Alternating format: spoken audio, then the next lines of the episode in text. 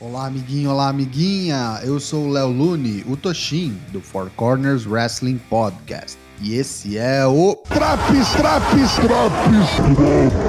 onde eu vou te contar tudo que rolou de melhor e pior no NXT 2.0 do dia 16 de novembro de 2021. Vem comigo.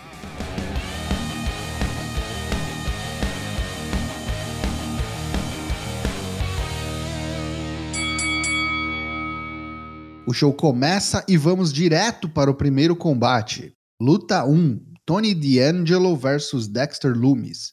Combate interessante e primeiro verdadeiro desafio de D'Angelo. O boneco é um trapaceiro nato e rapidamente dá um jeito de distrair a árbitra para então dar uma dedada nos olhos de Loomis e completar com o Fisherman Swinging Neckbreaker, vencendo Dexter por pinfall.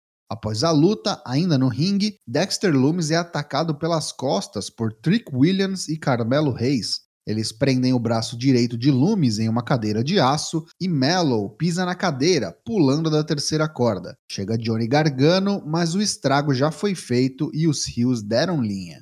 Após o intervalo, Dexter já foi levado ao departamento médico, mas Johnny Gargano permanece no ringue para falar. Ele diz que Carmelo tornou isso tudo muito pessoal ao mexer com sua família. Ele chama Carmelo pro pau agora mesmo, mas quem responde ao chamado é Pete Dunne. O britânico diz que quem desafiará o NXT North American Champion é ele, já que o venceu na semana passada. Johnny concorda, mas diz que Dunne venceu devido à sua ajuda. Trick e Carmelo aparecem em um mezanino e o campeão, corajosamente, diz que enfrentará ambos oponentes ao mesmo tempo na semana que vem. Joe Gacy entra no vestiário em que está toda a Diamond Mine e interrompe uma promo de Malcolm Bivens. Gacy diz que admira o grupo e especialmente seu líder, Roderick Strong. Bivens diz que se ele quiser se juntar ao grupo, é só pagar a taxa para a entrevista e aguardar a chamada no fim da fila. Agora, se Gacy quer uma chance pelo título Cruiserweight, eles então terão que conversar. Bivens entrega seu cartão de visita a Joe, que agradece pela generosidade, enquanto troca olhares com Roderick Strong. Luta 2: Roderick Strong e The Creed Brothers da Diamond Mine contra Jacket Time e Odyssey Jones. Roderick Strong trata logo de fazer o tag quando Odyssey Jones entra em ringue. Os Creed Brothers penam para conseguir pegar o ágil Kushida, mas conseguem impor seu castigo em Ike Mendiro. Quando finalmente Jones consegue estar no ringue ao mesmo tempo que o campeão peso cruzador, rola um running crossbody que esmaga Strong e dá a vitória para o time dos Babyfaces. Os Grizzled Young Veterans estão fazendo uma chamada de vídeo com a avó de Zack Gibson e eles dizem que são campeões de duplas, mostrando os belts afanados de duplas femininas da Toxic Attraction. Luta 3: Andre Chase vs Zion Queen. Para minha surpresa, a luta acaba sendo mais equilibrada do que eu esperava. Queen passa sufoco com o professor de universidade. No entanto, basta um contragolpe e logo vem o Jack Hammer que finaliza o combate a favor de Zion Queen. Imediatamente após o soar do gongo, Queen é atacado por Raul e Joaquim do Legado del Fantasma. Zion dá conta dos dois latinos, mas é emboscado por Santos Escobar. Electra Lopes junta-se a eles quando Zion já está rendido e fala que ninguém diz não a ela.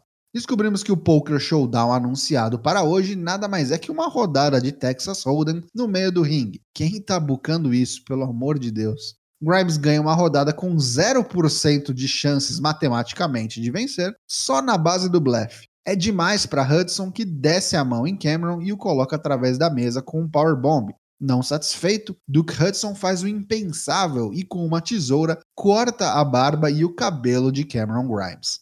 Luta 4: Josh Briggs e Brooks Jensen versus Kyle O'Reilly e Von Wagner. Três grandalhões e Kyle O'Reilly já sabe o que deu, né? sabe nada. Os caipiras brigadores de bar pegam Caio para Cristo e castigam o boneco que possivelmente esteja com os dias contados na WWE. Apanha que nem gente grande, mas eventualmente consegue fazer o hot tag para Wagner. O mini Great Kali loiro vira o jogo e assume o controle do combate para sua equipe. Kyle distrai Briggs fora do ringue, enquanto Wagner finaliza Jensen. Os campeões de duplas, a Imperium, assistiu o combate e tiram sarro dos vencedores, dizendo que eles jamais teriam chances contra eles. Indy Hartwell e Persia Pirota estão ao lado de fora do departamento médico, enquanto Dexter Loomis é analisado. Elas têm um combate a seguir, mas Indy não consegue deixar seu marido. Persia diz que não tem problema e diz para Indy ficar com seu parceiro. Mais um episódio do Lashing Out with Lash Legend. Eu mereço. Grayson Waller vem falar mal dos veteranos do wrestling que dizem se sacrificarem tanto pela indústria. Mas o wrestling mudou, não é mais sobre vitórias e derrotas, mas sim quem tem mais curtidas e seguidores. O jogo mudou e Grayson é o dono dele agora. Uhum, Luta 5. Handicap match duas contra uma. Persia Pirota contra duas jobbers aleatórias. Logo no começo do combate, Robert Stone surge na rampa e observa Persia que rapidamente dá cabo das duas adversárias, vencendo por pinfall.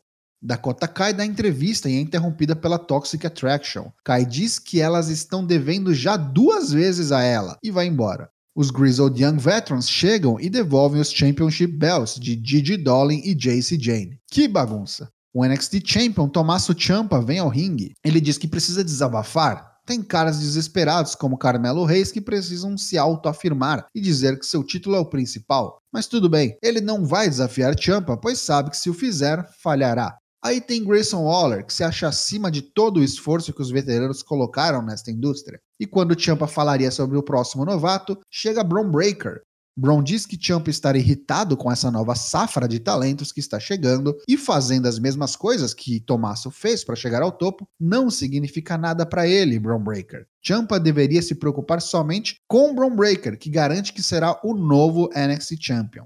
Champa pede para soltarem um clipe do final do Halloween Havoc para lembrar Braun de sua derrota contra ele. Champ então faz a referência que todos esperavam, a matemática Steiner, para falar das chances de Breaker de o derrotar. Encerra dizendo que Braun Breaker pode latir o quanto quiser, mas ele não passa de um filhote, enquanto Tommaso, bom, Tommaso é o maldito NXT Champion.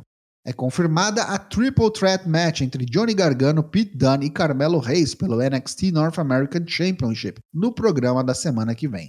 Luta 6 Main Event Raquel Gonzalez versus Dakota Kai. Uma enfurecida Raquel desce o cacete em Dakota, que, mesmo com todo o castigo sofrido, sorri, perdeu os poucos parafusos que lhe restavam, coitada. Dakota consegue prolongar o combate, fugindo quando pode e usando de artimanhas como tirar a proteção do turnbuckle.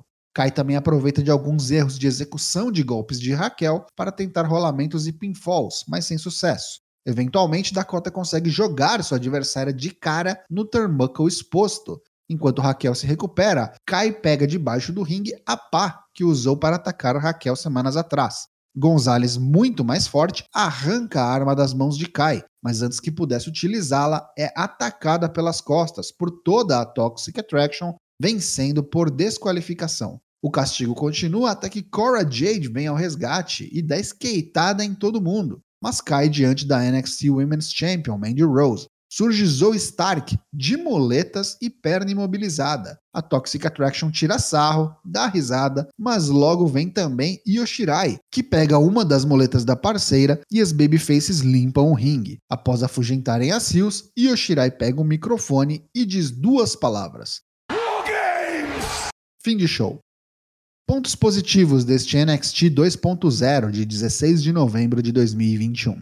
Tony D'Angelo vencendo seu primeiro grande desafio em Dexter Lumis em curto combate. Manteve-se fiel ao personagem e ganhou relativamente limpo, podemos dizer.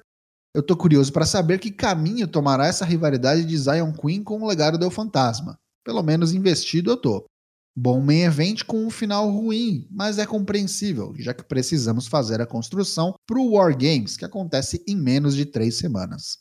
Já os pontos negativos do programa. Meu Deus do céu, o que foi aquele Poker Showdown com Duke Hudson e Cameron Grimes? Segmento muito longo, durou uns 10 minutos de pura baboseira. Lash Legend e seu programa e Grayson Waller em um único segmento talvez sejam as piores coisas desse NXT 2.0 unidas. Situação extremamente dose. A qualidade técnica dos combates deste programa deu uma caída em relação à semana passada. Sem Carmelo, Gargano, Dan ou Champa lutando, fica difícil. Esse NXT leva nota 4,5 de 10. E aí, tá curtindo os drops do NXT 2.0? Não perca também as edições do Raw, Dynamite, SmackDown e Rampage. O Four Corners agora tem lives todas as terças, quartas e quintas-feiras, a partir das 8 da noite em twitch.tv barra 4CWP. Te vejo lá!